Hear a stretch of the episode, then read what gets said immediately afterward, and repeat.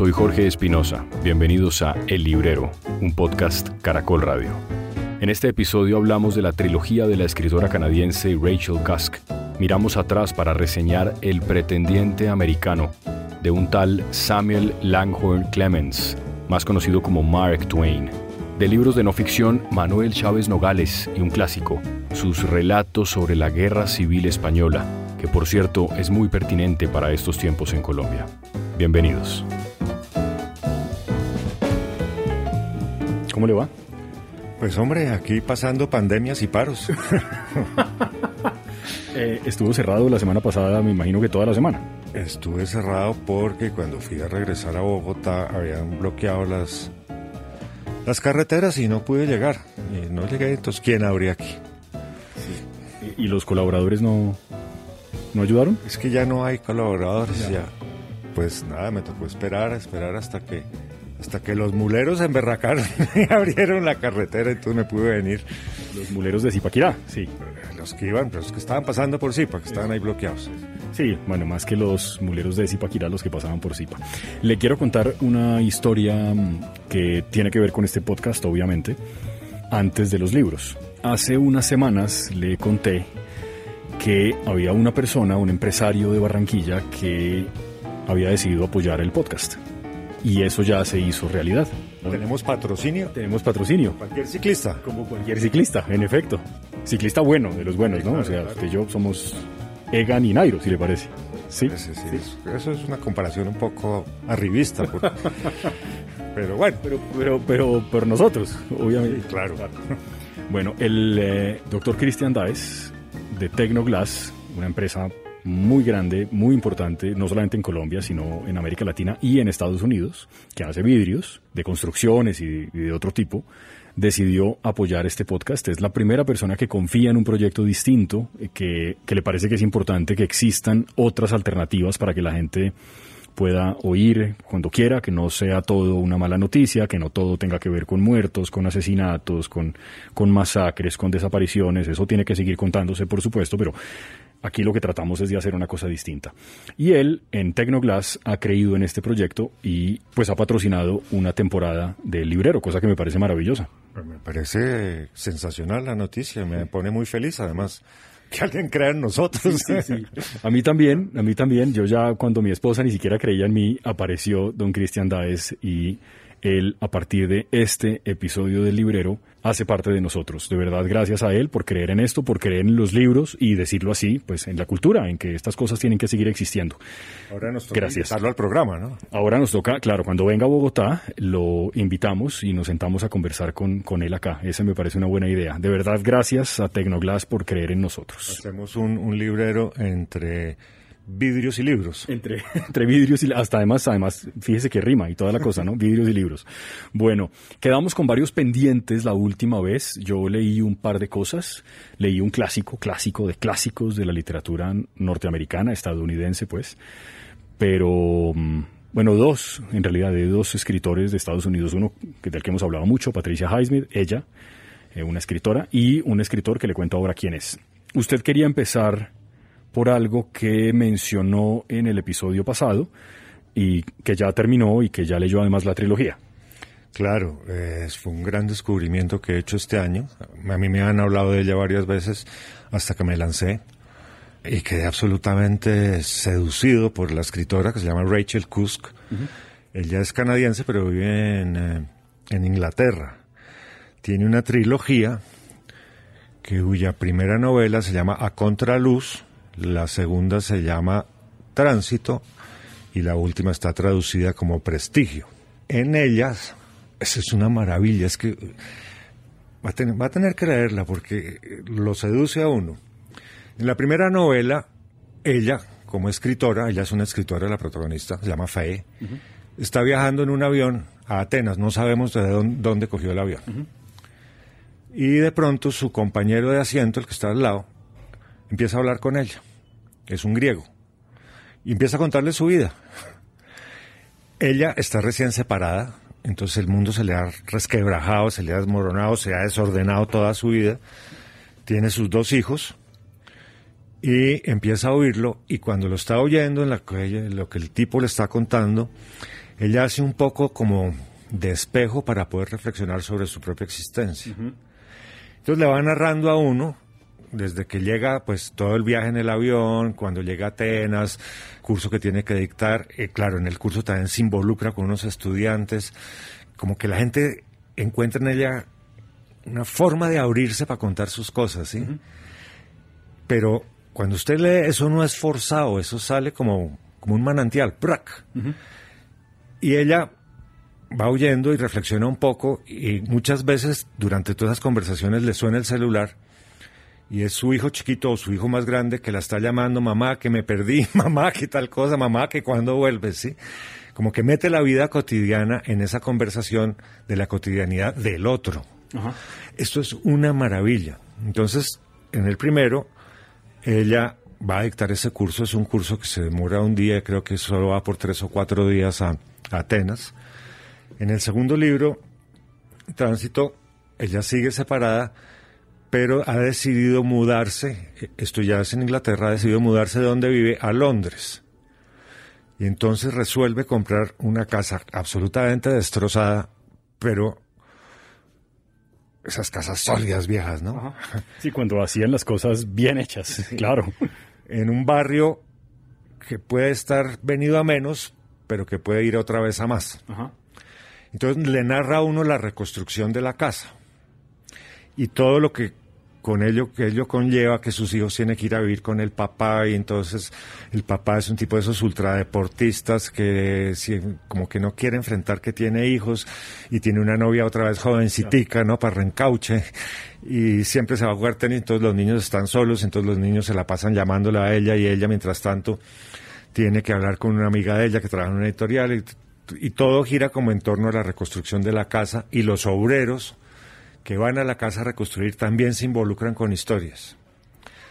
Eso es una maravilla, es una maravilla. Y el último libro, que es el que cierra, ella se ha vuelto a casar. Y también va en un avión volando. No me acuerdo a dónde van esta vez. No dice a dónde va, va a un país, a un simposio de escritores. Y su vecino de asiento vuelve y le echa un cuento. ¿Sí? Llega y aquí hay, tiene mucho más interlocución porque tiene más amigos y está el editor y está la traductora, pero es un pueblo en algún punto de Europa donde el idioma no es el, inglés, pero todo el mundo habla el inglés, aunque a veces se trancan y no sé qué dice cuándo. Y alguna de sus amigas obviamente le dice, pero usted se volvió a casar, ¿sí? Y va reconstruyendo todo esto entre luces y espejos y crea, genera una trilogía absolutamente magistral. Mm, tengo dos preguntas. No sé si lo dijo, si lo dijo y me lo perdí, perdóneme, pero los tiempos en los que ella está en Atenas, en Grecia, en Londres y otra vez en el vuelo, ¿es, más o menos qué época?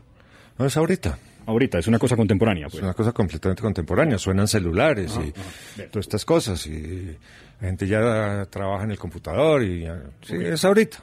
Y la otra es, si a mí alguien me dice, oiga, he leído un libro, una novela extraordinaria de una señora que está reconstruyendo una casa, yo pensaría, uy, qué pereza. Eh, son argumentos un poco extraños, ¿no es verdad? O sea, siento que no, no hay grandes tragedias según lo que usted me cuenta. Es... La tragedia de reconstruir una casa vieja con los vecinos es tiene razón. una tragedia grande. Tiene razón, sí. O sea, los vecinos juegan un papel en esa... Claro, los vecinos, los, los obreros obviamente son inmigrantes polacos, ¿sí? que juegan otro papel y tienen otra visión de mundo. Los vecinos de abajo son un par de vejetes que llevan ahí viviendo 60 años y entonces la odian porque está haciendo ruido, ¿sí? Entonces todo esto y las rompen un muro, pero se caen tres, tienen que levantar el piso, pero el piso no llegó a tiempo porque se dañó la furgoneta.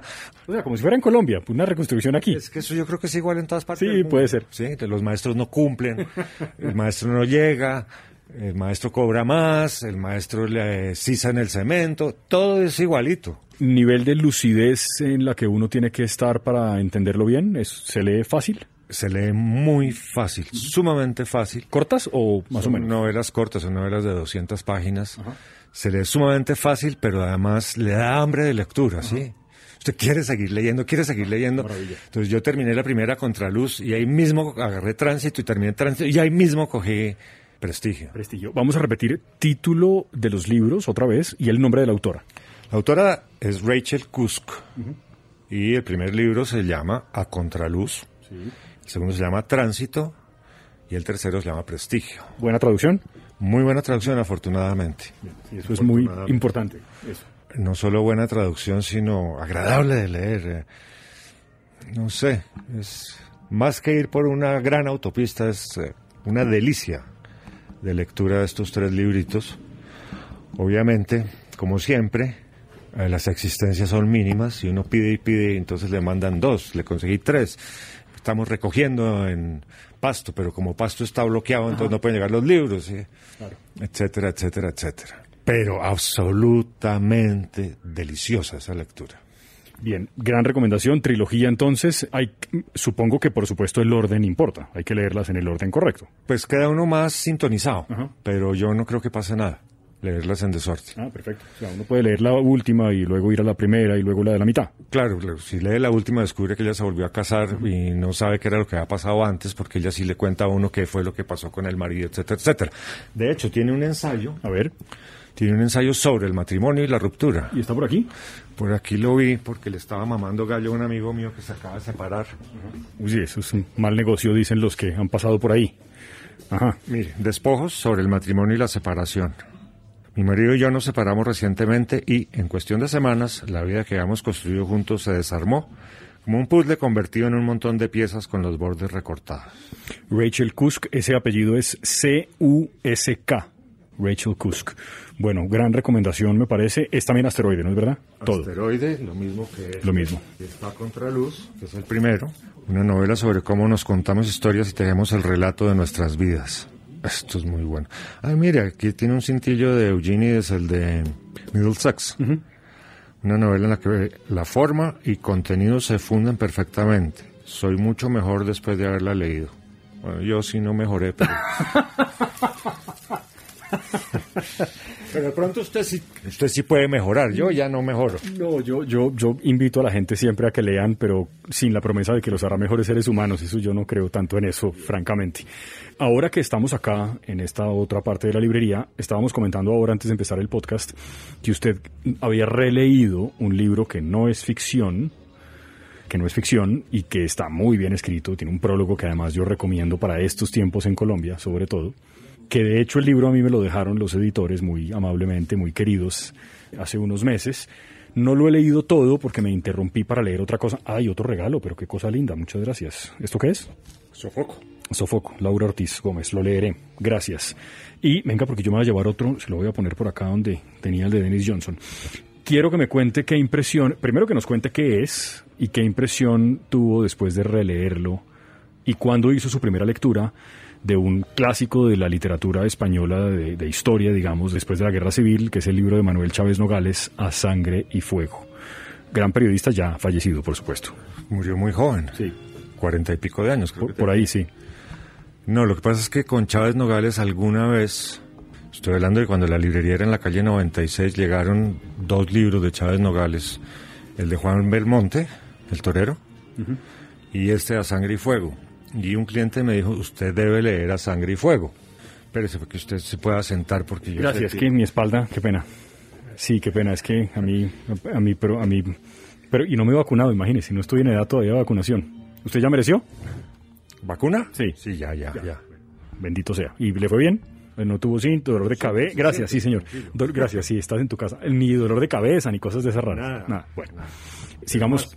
Estoy dudando si había algo entre la jeringa. Sí, mi papá me dijo lo mismo. Él se puso las dos dosis ya, que es médico mi papá. No se saltó la fila ni nada por el estilo, todos, todos tranquilos. Y me dijo, yo no sentí nada, no me dolió nada. No, o sea, como si no me hubieran hecho nada, ni el brazo me dolió, pues eso no sentí nada. Bueno, me alegra mucho que ya esté vacunado, mi querido Mauricio. Manuel Chávez Nogales, entonces. Entonces, habían llegado esos dos libros y un cliente me dijo, usted debería leer A Sangre y Fuego, que es sobre la Guerra Civil Española. Y él lo compró ese día, y entonces, como se quedó a almorzar, yo cogí el libro mientras él almorzaba. ¿Se acuerda que en esa librería había área de alimentación? Y por supuesto. me puse a hojearlo y me leí dos o tres capitulitos del libro y rápidamente otro- otros tres más en diagonal. No leí el prólogo. Eso, acuérdese que ese libro tiene introducción y prólogo. Y me parecieron extraordinarios. Pero estaba leyendo un libro de Andrés Trapiello. Otro español. Otro español que escribe sus diarios, ¿sí? El Salón de Pasos Perdidos. Y este libro lo tenía hacía tiempos, este corresponde al diario del 2003, o sea que fue publicado como en el 2008, 2009, porque él publica cinco años más tarde su diario. Y habla mucho de Chávez Nogales, como el gran periodista español. Les dije, yo no le voy a dar más largas a esto, me voy a poner en serio a leer Chávez Nogales otra vez, a sangre y fuego. Eh, la introducción es muy buena y el prólogo es absolutamente extraordinario y pensé lo mismo que usted me acaba de decir. Para estos tiempos asiagos en este país, esto deberíamos fotocopiarlo y repartirlo por los semáforos. Sí, porque es un prólogo corto además y es, no sé usted cómo lo interpretó, para mí es una declaración de principios de honestidad intelectual maravillosos. dice, yo soy un liberal en este sentido de la liberalidad. Eso, exactamente. Y, cuenta además que me parece, me acordé de una historia hace poco, aquí no hablamos nunca de política, pero me acordé hace poco que contó en medios, un paréntesis muy grande, Gustavo Bolívar, el senador, muy, muy cercano a Gustavo Petro, contó que estaba muy sorprendido de que su hijo, que trabaja en el grupo Aval, no lo habían echado a pesar de que se enteraron de que era hijo de él y que un gran empleador y que lo han tratado muy bien y y le menciono eso porque él cuenta ahí que él cuando llega, el, cuando el comunismo se toma el país, ahora. claro, él, él, trabajaba en una en un periódico, en una editorial, tal. Ahora, ahora se llama. Él dice ahí ahora, sí. Bueno, y cuenta que lo dejaron como editor a pesar de que él no simpatizaba con las causas comunistas y que nunca lo molestaron y que un día y que un día dijo, mire, yo yo pues trabajé hasta aquí, lo hice con la mayor honestidad posible, mi trabajo no no ha cambiado en nada, pero ya no quiero seguir escribiendo y le permitieron irse sin problema es triste que uno de esas cosas tenga que resaltarlas como si eso fuera, pero bueno, él lo cuenta ahí en el libro y está bien, ese es un poco el prólogo, la primera parte del libro. Bueno, pero es que después siguen nueve historias absolutamente magistrales, pero magistrales, eso es, la gente debía leer eso. Yo no sé cómo expresarlo, porque aunque son crónicas periodísticas, no tienen un tono de crónica periodística, no sé si me hago entender, porque son historias como cuenticos que han pasado en diferentes partes de la España amenazada por la guerra civil, ¿no? Y hay una cosa que me caló muchísimo, y es que esta España alegre y vivida que teníamos, la cogen de patio de laboratorio entre Hitler y Stalin a ver quién es mejor, la destrozan y se lavan las manos y se desaparecen. Y quedamos un pueblo amargado y odiándonos entre nosotros instrumentalizarnos es muy fácil, ¿no es verdad? Es una cosa jugar con, con, esas emociones que genera la política y en general como las ideologías extremas es una cosa muy simple y con unas consecuencias terribles, por supuesto. Esa historia de... ¿Se acuerda del tipo que es experto en arte y lo mandan a rescatar las obras de arte antes de que lleguen las huestes fascistas y destrocen todo? Y el tipo va y entonces creo que Briesca es el pueblo donde llega y eh, los pobladores dicen, de aquí no sale nada, esto nos pertenece y esto no se puede ir. Y entonces el tipo le dice, pero van a destruir todo, entonces escondámoslo. Bueno, pero entonces usted y dos compañeros, camaradas, van y lo esconden en un sitio donde nadie los encuentre y solo sepan ustedes tres y esconden unos cuadros de Goya. No sé si se acuerda de esa historia. Sí, sí. Y después llega la avanzada fascista y matan a los dos camaradas que habían ido con él a enterrar, a esconder los cuadros. Y él se va, igual regresa a Madrid, pero dice, voy a hacer un plano para, que, no se pierdan. Para que no se pierdan. Entonces hace un plano y dice, pero si alguien encuentra esto, va y se roba los cuadros. Y entonces, como él era artista, sobre ese planito traza, hace unos dibujitos bonitos y entonces ya nadie se da cuenta que eso es, que encuentra el tesoro, ¿sí? X, y aquí está el tesoro. Y después a él lo matan. Y entonces dentro de las pertenencias en su billetera encuentran ese cuadrito. Y un gringo lo compra como recuerdo por 5 dólares. Y al final dice, y ese señor no supo nunca que con eso es lo que se llevó y lo que dejó enterrado. Hubiera podido ser rico él y su familia durante probablemente muchas generaciones. Sí. a mí la impresión que me da eh, ese tipo de libros que logran contar esas historias así, Mauricio, es que entienden desde la página 1 una verdad que para mí es muy elemental en casi todo en la vida, y es que nunca nada es tan así. O sea, esa cosa de dividir la historia entre los malos y los buenos, bendecidos, chimbo, eso es chimbo, porque eso No, y él lo dice en el prólogo, aquí han cometido las peores masacres y las peores crueldades, todos, los fascistas y los comunistas. Aquí no se salva Y nadie. las cuenta de lado y lado. Sí, exactamente. Ahora, eso no son falsas equivalencias. Por supuesto que hay gente, hay genocidas en la historia del mundo que han sido peores, digamos que otros, eso es verdad. Pero en general, como dice un amigo, nunca nada es tan así. Y sí, eso es. No, y cómo describe cómo se llevaron a, a los moros a pelear y cómo viven los moros. No, no, no, no. ¿Se acuerda ese cuento de Mohamed? Sí, Eso es muy bueno. Eso es muy bueno. Y muestra cómo estaban engañados por los ejércitos de Franco, los moros que se los llevaron y los trataban a las patadas. Y yo te consigo unas orejas y para que estés no estés triste. ¿Se acuerda de eso? Y además es un libro que sirve para entender, por ejemplo, parte del problema migratorio que hay en, en algunos lugares de Europa, ¿no? O sea, digamos, ellos mismos se han encargado de desatar un montón de cosas que siguen ahí aún. Pero, pero están palpables, ¿no? Sí, totalmente, claro. Gran recomendación. Aquí no hablamos mucho de libros de ese tipo. Casi siempre nos dedicamos a la, a la ficción, a la literatura, pero, pero yo creo que me imagino que era un personaje extraordinario. Él debía ser un ser humano maravilloso, Chávez Nogales. Pues mire, yo solo he leído esto de A Sangre y Fuego y me leí lo de Juan Belmonte, que es una biografía extraordinaria del torero. Y sé que hay más libros de él. Y he buscado y aquí hay uno más que es el de el maestro Juan Martínez que estaba allí, que es el que se queda preso en Moscú durante la revolución. Ese no lo he leído y tiene otro que se llama Francia no sé qué y tiene tiene varios más. De hecho van a sacar una cajita conmemorativa con toda la obra de Chávez Nogales En asteroide. en asteroide. Esperemos que la traigan. Y que traigan todo lo que han hecho, porque sé que la obra es bastante más grande a pesar de que murió tan joven, ¿no? Eh, bueno, bueno, me parece gran recomendación y de verdad el prólogo, lo que usted dice, el prólogo para estos tiempos es vale mucho la pena pegarle un par de leídas a eso. ¿Por dónde quiere seguir? No, cuénteme usted qué leyó, si es que leyó algo. Sí, no, no me, no me- sigue dedicado a las solapas. Que no. ¿Qué tal? El señor en Twitter que me dijo que yo se lo leía solapas. Eso es una de esas ofensas de las que no me podré recuperar fácilmente. Es que no sé qué lo hice. Venga, lo buscamos. Aquí lo tengo. Mire, le traje algo. No sé si usted tiene este libro acá o se consigue. ¿Este? Eh, sí. Pues eso estuvo acá, déjeme ver si todavía existe. A ver, mientras usted busca, yo voy contando. Cuentos completos, diarios Wilson, Cabeza Hueca. Ah, pero sí, claro, tiene la editorial al menos. Bueno, cuentos completos que está en Penguin, que es maravilloso.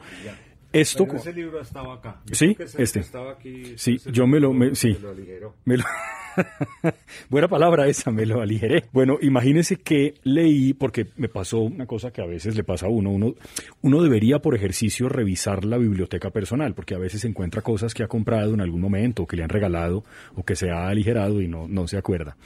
Este libro yo no, no recordaba tenerlo, es un libro de Mark Twain, un escritor, un monstruo, que se llama El Pretendiente Americano. Es de una editorial nabona y en una serie que se llama Reencuentros, que básicamente lo que hace es editar o devolver a la actualidad libros que son considerados clásicos. No, no es la que, la que editó la obra completa de Catwell, ¿no?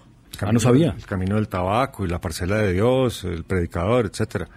Claro, usted, es re- un autor extraordinario, ¿no? usted me dijo a mí que El Camino del Tabaco era un libro extraordinario. Sí, lo recuerdo que aquí lo comentamos en este podcast. Sí, sí, sí, sí. Ellos tienen acá, por ejemplo, Tortilla Flat de Steinbeck, Pues está ahí. que es esta, ajá, ahí lo veo. Mark Twain, este, el que tengo yo en las manos, El Pretendiente Americano. Situación Límite de Conrad, yo no, Está allá. no, bueno, este, y Epitafio para un espía de Ambler. Eh, No, Eso no. es buenísimo. Eso no sé si me queda. Eso es buenísimo. ¿Es bueno eso? Sí, lo de Amber, sí. Ambler es eh, también estadounidense. Sí. Bueno, esta novela de Mark Twain, para los oyentes que de pronto no estén muy familiarizados, yo leí un libro de cuentos de Twain hace años y me gustaron mucho, pero nunca había leído nada más. ¿Cuándo vio Tom Sawyer? No me acuerdo. ¿En el colegio de pronto? No sé. Pero debería volver entonces si no lo he leído, ¿no? Sí, yo creo. ¿Y Huckleberry Finn? Ah, Huckleberry Finn, sí lo leí. Ese sí lo leí. Yo creo que el otro, Magistral. Tom Sawyer probablemente no. Este libro, El pretendiente americano, igual que los cuentos, hacen parte de un género que yo ni siquiera sé si eso existe, pero es un género como de libros, de literatura como, es que no quiero decir cómica porque no, pero digamos sí, básicamente son libros de humor, pero con una agudeza y una, una finura en los argumentos extraordinaria. Este libro lo que hace es contar la historia de un conde, un conde inglés, por supuesto siglo XIX o por ahí, Y el conde inglés está muy bravo porque hay un estadounidense que está desde hace muchos años reclamando una parte de la herencia y de las tierras. Y el conde lo desprecia, dice que es un sujeto ahí que no tiene ningún derecho. Exactamente, que es un tipo ahí, un tipo ahí espantoso que no tiene derecho a reclamar nada. Y el hijo del conde es un hombre que tiene problemas espirituales o como tiene como conflictos, como decía el expresidente, como es que decía el expresidente, tiene encrucijadas del alma, porque le parece que es indigno heredarlo todo sin haber nunca trabajado por nada. O sea, básicamente le parece que la monarquía casi que tiene que desaparecer, que esas cosas de tener cosas por derecho de sangre, eso está mandado a recoger. Y le dice al papá un día, en las primeras páginas del libro, mire papá, yo creo que yo voy a renunciar a todo lo que yo tengo acá, todos mis privilegios, ese señor allá parado, vestido así tan extraño, que me trae todo, yo, yo quiero ir a trabajar, quiero ser un don nadie en Estados Unidos, la tierra de las oportunidades, y ganarme el pan por primera vez en mi vida. Y el papá le dice, pero estás loco, ¿no? no seas bobo. Le dice, sí, yo, y es más, voy a buscar a la persona que está reclamando nuestros títulos y cuando tú mueras se los voy a entregar porque yo no los quiero. Y el papá trata de no convencerlo y lo deja, lo deja ir. Esta persona llega a Estados Unidos y paralelamente hay otra historia. Del 19 de la historia. A finales del 19, sí. Y paralelamente hay otra historia de otro personaje que es, es, un, es un loco extraordinario, un hombre que se cree sus propias ficciones, que es una especie como de diplomático, trabaja en Washington, en, D.C., eh, con el gobierno, le han dado un cargo como para mantenerlo tranquilo, pero, pero pues es un hombre que nadie se toma en serio. Eh, su esposa es consciente de que tiene problemas muy, muy serios en las cosas que dice, pero sin embargo le consienten todas sus locuras. Y este hombre es descendiente directo del americano que está exigiendo la fortuna del inglés, y ese americano muere. El americano se muere con su hermano, eran dos, y el, el que sigue en la lista es esta persona que le cuento que está completamente enloquecida. Y cuando le llega la carta diciéndole que sus parientes han muerto y que ahora él ha heredado una fortuna enorme y muchas tierras como conde en Inglaterra, ahí sí pierde la cordura absolutamente, le exige a la esposa que lo trate como el conde, que ya no le puede hablar normalmente ni llamarlo por su nombre. Le dice, usted me tiene, yo soy el conde Rosmore, usted me tiene que llamar así, eso de que mi amor y eso no, esas confiancitas no. Y llega una persona que le va a ayudar en todo esto, que es un coronel, que representa como congresista en Washington a una pequeña población que no tiene, que tiene representación pero no tiene voto en el Congreso estadounidense. Es básicamente una figura decorativa. Y entre los dos tratan de encontrar la forma de hacerse con esta gran fortuna. Y la historia va entre estas personas tratando de hacer eso y este joven inglés idealista que llega a Estados Unidos para encontrar que en Estados Unidos no hay clases monárquicas, pero sí clases de otro tipo. Que, por ejemplo, si usted no está afiliado a un sindicato, no consigue un trabajo porque nadie se lo da. Que si usted es inglés y habla distinto, lo van a mirar con cara de sospecha y tampoco le van a dar un trabajo. Y el tipo fracasa en sus, intentos en sus intentos de conseguir un trabajo rotundamente una y otra vez, termina viviendo en una pensión de mala muerte junto a trabajadores, digamos, muy primarios en DC. Él vive también en DC, llega a DC y vive un poco de la caridad. Y cuando dice que él es hijo de un conde, se ríen, se burlan de él, nadie le cree nada. Y la novela es extraordinaria, es para morirse de la risa. Y tiene unas reflexiones sobre la condición humana que son extraordinarias. Le cuento una.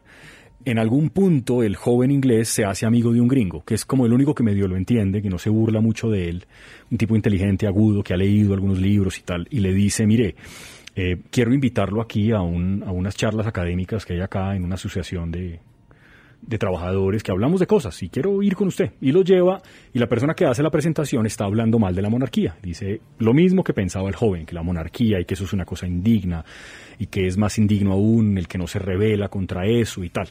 Y el, el joven sale de ahí muy, muy golpeado moralmente y el amigo le dice esas estupideces que dice este y el inglés le dice, pero ¿por qué estupideces? Y le dice, porque la única razón por la que él dice eso es porque él no es el favorecido. ¿Quién en la faz de la tierra, quién actuaría rechazando la fortuna que le van a entregar si se la entregaran? ¿Sí? ¿Verdad?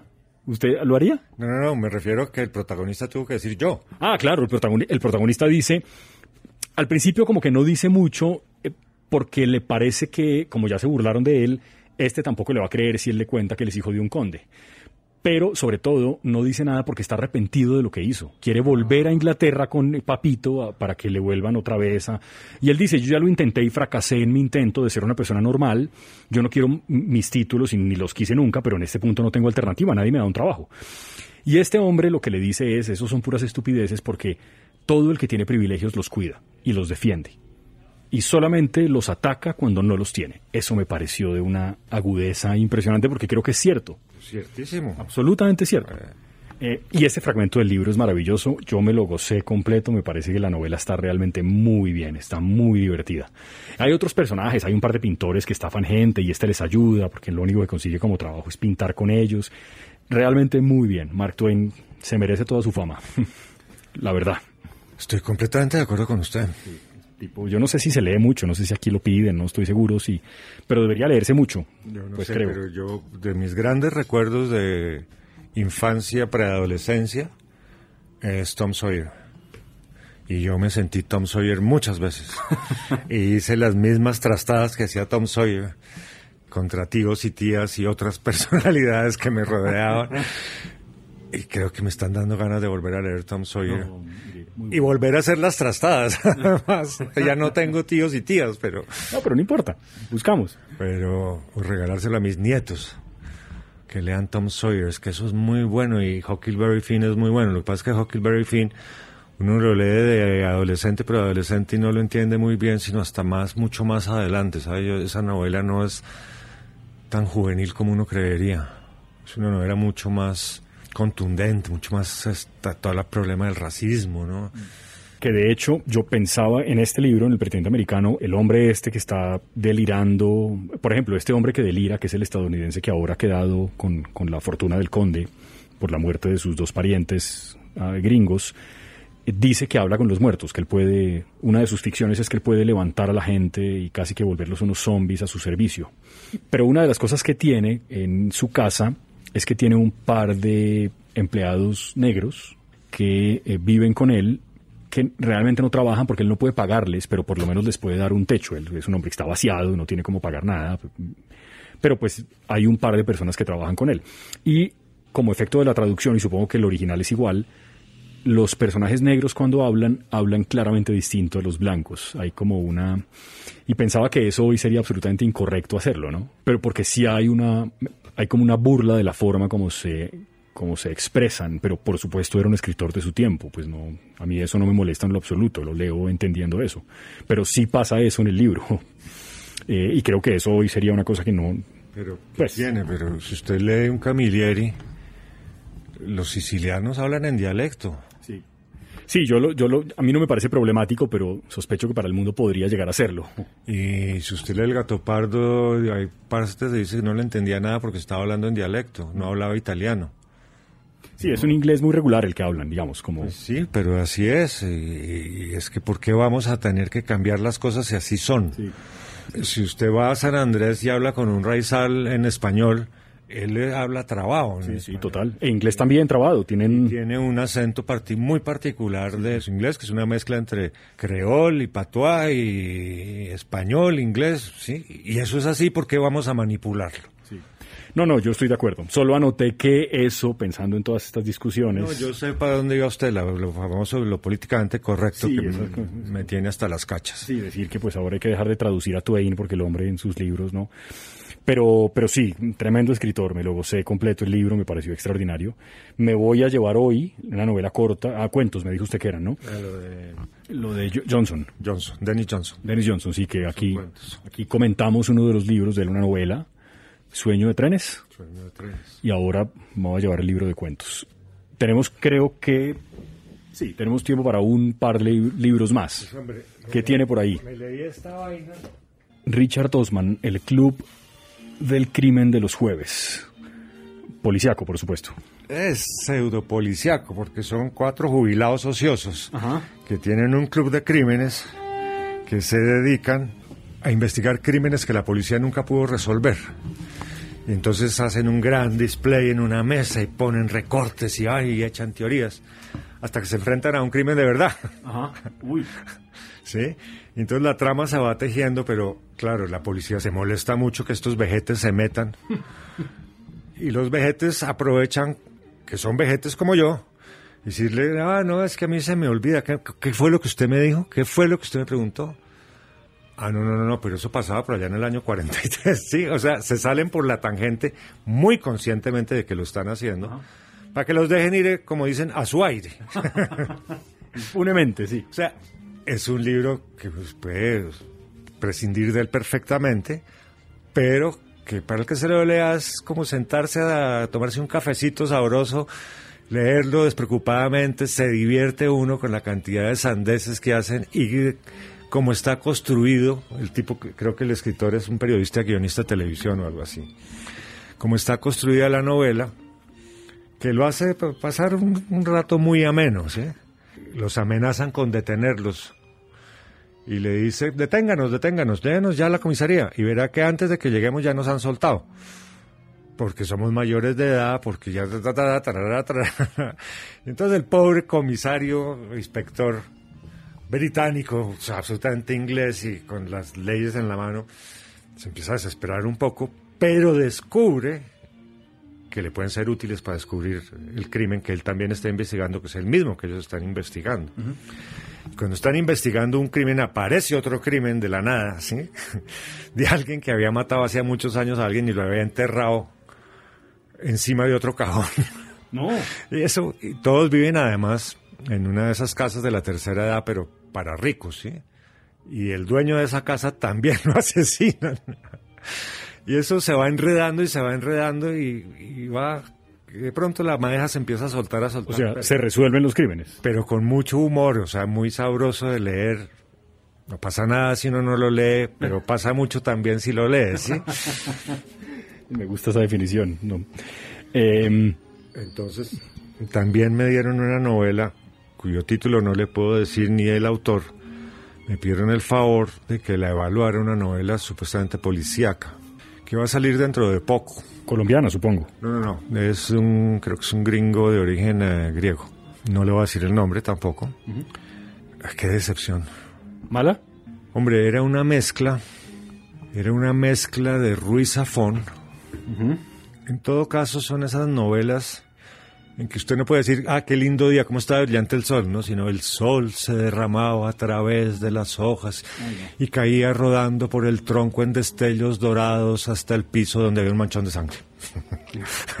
y está absolutamente, o sea, la primera página, ya usted sabe que ese no es el criminal porque le dicen, este es el criminal, este es el asesino, ¿sí? Y de ahí para adelante está todo forzado y amañado. Entonces es un juego como freudiano, porque hay alguien que ha estudiado psicología, un forense que es experto en eso y una y otra periodista que no sé qué, y todo, todo sucede en Oxford además. Y todo es amañado y ay, como, como cuando uno está armando un rompecabezas y las piezas no le casan y usted le da un martillazo para que encajen. No, bueno, pero con eso sí, mejor dicho, no. No, no, y son casi 600 páginas que me zampé ahí, o sea que perdí mucho tiempo leyendo eso. ¿600? No. Sí, le quitó por lo menos tres novelas buenas. Eso. Tiempo de tres novelas buenas, sí. Entonces yo creo que me merecía leer esto. Sí. Eh, tiene, sí, por favor, adelante. Eh, llega dentro de poco la continuación de 1783. 1793. Mil- me- De 1793, o sea, 1794 llega. 94, Vamos a ver qué pasa con nuestro amigo Cecil Vinge. Sí, que yo no sé cómo sigue vivo, además. No, no, no entiendo cómo hay una trilogía con el mismo personaje si desde el- se está muriendo desde la página 1 del primer libro. Sí, va- vamos a ver. ¿Alguna, ¿Alguna receta le dan? ¿O el guarda se inventa algo? Ojalá, porque es un gran personaje. Ojalá no se vaya a morir pronto, pero sí, yo tengo muchas ganas de esa novela y sospecho que muchos oyentes también, creo que la comentaron ya me mucho. la están pidiendo. Muy bien. Eso es Salamandra, ¿no? Salamandra, ya hay clientes que, me, que se leyeron 1793 y me están diciendo, bueno, bueno, ¿para cuándo? ¿Qué hubo? Como si yo fuera el editor. Claro, pero usted, pero usted es el que tiene que hacer eh, esa presión.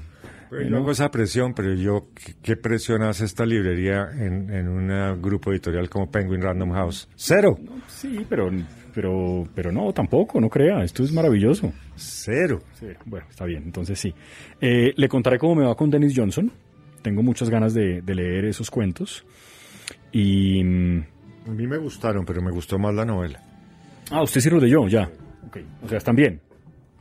Sí, sí, sí, sí. Sí, es un gran escritor. Y eh, no sé si tiene algo más de Colson Whitehead, los chicos de la Níquel, que fue la que comentamos acá hace unos tres episodios, y creo que él tiene una primera novela que también fue muy elogiada. Aquí, Ferrocarril Subterráneo. Pero eso es, Ferrocarril Subterráneo, sí. Sí, pero se me volvió a acabar. Ya se la llevaron también, sí, es que está muy bien. Pues yo no sé esa, pero esta, eh, Chicos de la Níquel, Es que yo no- excelente. yo no he leído de los de la Níquel, yo leí el Excelente. anterior. Excelente novela, excelente. Eh, bueno, entonces nos oímos dentro de un par de semanas. ¿Sí será cierto eso? Usted no me tiene fe, pero es que fíjese que todo está atentando en, en mi contra. Vivo lejos, hay Soy- paros. Soy pobre y vivo lejos. Sí, que eso es correcto. Soy pobre, vivo lejos, hay paros, hay manifestaciones, eh, hay pandemia, además, de la que por supuesto no hemos salido, a pesar de que ya hay unos cuantos millones de colombianos vacunados. Usted sabía, voy a contar este dato curioso, ¿sabe cuál es el país con la mayor tasa de vacunación de cada, por cada 100 habitantes? Israel, ¿o no? No, las Seychelles. Pues es que debían vivir cinco personas. 99 mil personas y han vacunado con las dos dosis al 72% de la población. O sea, ya tienen la inmunidad absoluta. Sí, pero curiosamente están teniendo, si usted lo compara obviamente con el número de habitantes, digamos, por, por hacer la comparación por cada 100 habitantes, las Seychelles están teniendo ahora mismo un brote peor que el de la India. No puede ser. Tienen 150 contagios al día, que para una población de 100.000 habitantes es mucho, es muy alto. Y la explicación es que la vacuna, por supuesto, tarda un tiempo en dar la inmunidad completa y que la gente cuando Pero se la vacuna... vacuna no da inmunidad. No, usted se puede infectar, solo que no se va a morir, que es lo que la, la vacuna le promete. Pero no han llegado la vacuna, no han llegado todavía a pesar de esas cifras de vacunación que son muchísimo mayores que el promedio de los países y algo mayores que Israel y que Chile y que el Reino Unido y que Estados Unidos. Todavía no han llegado a la inmunidad de rebaño, pero me pareció una, una gran historia. La leí en el Guardian, no, en el Washington Post y me pareció buenísima la historia. Y eso dicen que es una cosa paradisiaca. Yo no sé, eso es un país en el África, es un, es una- es un- un montón de islas en el África. Hablan francés e inglés, por supuesto, pero sobre todo francés. Y me, me imagino que algún idioma local que no, no sé cuál es. Bueno, y usted ya que sabe cosas de pandemia, ¿qué ha pasado en Suecia con esa forma tan diferente a todos los demás países ¿Sabe que enfrentaron? Sabe que no sé, sé, me quedé con lo mismo que seguramente recuerda mucha gente y es que tuvieron un enfoque distinto, mantuvieron el país más bien abierto, con menos restricciones, había algunas, pero menos. Se murió más gente que en el resto de países nórdicos, lo que fue una vergüenza para ellos. En algún punto tuvieron que echarse para atrás, pero creo que la economía sufrió obviamente mucho menos que el resto de países. Ahora no estoy seguro qué ha pasado. Sí sé, por ejemplo, que Japón, un país muy desarrollado, no ha vacunado a casi nadie y tienen un lío tremendo con los Juegos Olímpicos porque mucha gente está en contra de que se hagan, incluso sin público, como ya va a ser. Y creo que el porcentaje de vacunación hasta hace no mucho, esto lo estamos grabando, hoy es que 13 de mayo, el porcentaje de vacunación es como del 2% de la población, es un país enorme. Nadie sabe muy bien, el ministro de Salud dice que la culpa es de la autoridad que autoriza las vacunas, que existen en todos los países del mundo, en Colombia es el INVIMA, en Brasil es Anvisa, en fin, hay, tienen sus nombres en cada lugar, y que ellos eh, no han querido hacerlo, que no han autorizado todavía suficientes vacunas para que se pueda inmunizar a una población que es enorme. Eh, Japón tiene 140 millones de habitantes o algo así, es un país enorme. Y es muy curioso porque no han logrado avanzar prácticamente nada. Es- está por debajo de conocen incluso que países como Colombia, lo que es insólito. En términos de contagio y muertes, ¿cómo están? Mucho mejor que todos nosotros. Eh, como casi Pero es que la cultura japonesa en eso es muy especial. ¿no? Se mantienen las distancias, ellos ya usan tapabocas, la manifestación de afectos, es un país más bien silencioso, no sé, sí, tienen muchas virtudes, ellos han asumido el asunto de las pandemias de hace años. Y además el, el aseo personal de ellos es eh, llevado a los extremos, ¿no? Sí, eso deben lavarse las manos 15 veces al día, sí. Y en muchos de esos países ha pasado lo mismo. Por otro lado, otro país en el Asia, pero muy distinto, lo de la India es mortal. Lo de la India es dramático. Dramático. Ayer leí en el Guardian también que están bajando cadáveres sospechosos de COVID por los ríos. Por el Ganges han aparecido Hay 80 o fotos en los 90. periódicos. Exacto. Básicamente porque la gente, la teoría que tienen es que como se volvió tan caro quemar a la gente y los crematorios están todos llenos y comprar madera para quemar a las personas al aire libre se volvió muy caro, los tiran a los ríos. Eso es una cosa terrible. Pero pues así estamos. Pero bueno, eh, los libros. Entonces, nos, sí, nos oímos dentro de unas semanas, mi querido Mauricio. Gracias. Bueno, muy bien, muchas gracias a usted. Y gracias otra vez a toda la gente de Tecnoglass por creer en el libreo. Chao, un abrazo.